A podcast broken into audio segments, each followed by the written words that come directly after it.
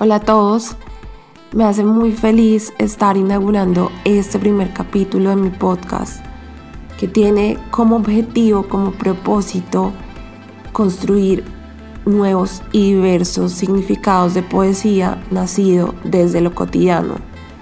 Les propongo que corramos la cortina para ver dentro de nuestra casa y encontrar en cada día pedazos de poesía, rescatarlos cuando vamos a la cocina a picar una manzana, cuando vamos al baño a limpiarlo, cuando dejamos las lágrimas correr.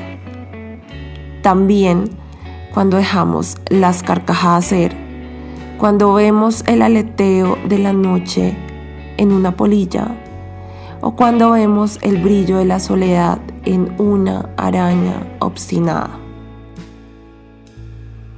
Decir poesía es todavía difícil, todavía pesa, todavía tiene un velo, una neblina que no deja ver con claridad qué hay detrás de esa palabra.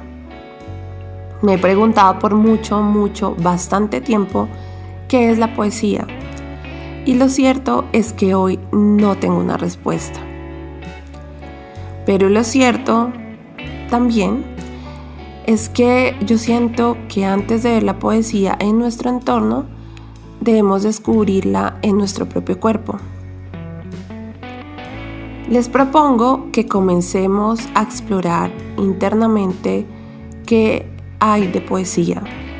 Les propongo comenzar a explorar la lengua, nuestra lengua. Les propongo entonces que vayamos al baño, saquemos la lengua frente al espejo y miremos qué hay detrás de esa lengua, qué nos dice esa lengua. En mi caso, por ejemplo, llegan recuerdos, memorias lejanas y cercanas, donde se me prohibía lamer. Está muy mal lamer la tapa del yogur. Está mal lamer los dedos que recogen la gota al carmener fuera de la copa. La pobre de mi lengua se había quedado sin vida. Preferí no hablar para no antojar a la sedienta habitante de mi boca. Mejor con la boquita cerrada. Eso pensé, eso hice, todos me aplaudieron. Desde siempre he querido ser lengua, sacar la lengua por fin para poder probar. Una lengua que sale del jaula que le fabricaron para poder arrastrarse por las calles y lamer cada uno de los sabores que le han sido prohibidos. Pero no hay tal jaula. Esa tal jaula dicen no existe que esa tal jaula para mujeres dicen no existe. La verdad es que podemos ir a marcar con una X nuestra postura política. Hoy podemos ir e inscribirnos a una universidad.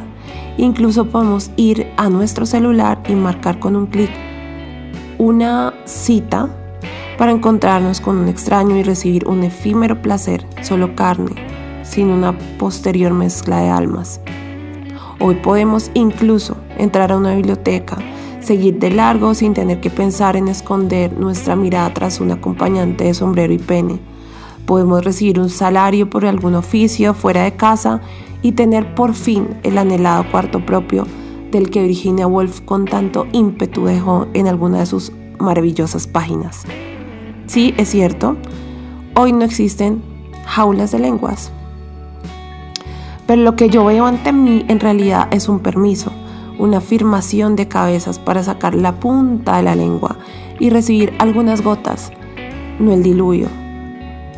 Un simple, una simple llovizna y nada más. La verdad, yo sigo con sed. Y mi sed crece cuando veo a mi prima, hermana, amiga, vecina, compañera de bus pelear entre sí, todas por tener un aplauso imaginario. ¿Qué les parece si somos lenguas? Ser lengua, ser lengua todo el día para explorar esos sabores que han sido negados. Vayamos a la nevera, saquemos un limón, partámoslo por la mitad. Pasemos nuestras papilas gustativas por la mitad de ese limón. Permitámonos sentir su ácido, Permitamos que broten escamas, unas escamas extrañas sobre la piel. Permitámonos ser otras, ser las verdaderas, ser criaturas de océano, querer ser invadidas por tentáculos y estallar en olor a mar. Permitámonos ser lengua en la Candelaria, en Transmilenio, en todas las hojas en blanco, esparcidas tras los sabores cotidianos. Ser lengua entre muslos, ser lengua limpiando mocos infantiles, ser lengua goteando saliva en palo quemado, ser lengua aflojando lagañas de los gatos exploradores en tantas calles sin sabor particular, ser lengua probando lo astringente de un sol rosado bogotano, pasar la lengua entera por esos sitios negados, esas sensaciones negadas, ¿a qué sabrá la rabia contenida en las ventanas? Y ese sabor de la inconformidad ante tener que ir a servir la comida cuando todos miran televisión? Y antes de comenzar nuestro recorrido por casa y descubrir la poesía que se esconde entre las paredes, las ventanas, las sillas, los cofres, les propongo que demos libre nuestra lengua, le demos rienda suelta y prestemos mucha atención, agudicemos el oído para escuchar qué tiene para decirnos, cuál es su verdadera voz. Nos vemos en un próximo capítulo para seguir explorando la poesía de lo cotidiano. Un abrazo a todos y espero que sus días estén repletos de magia y letras.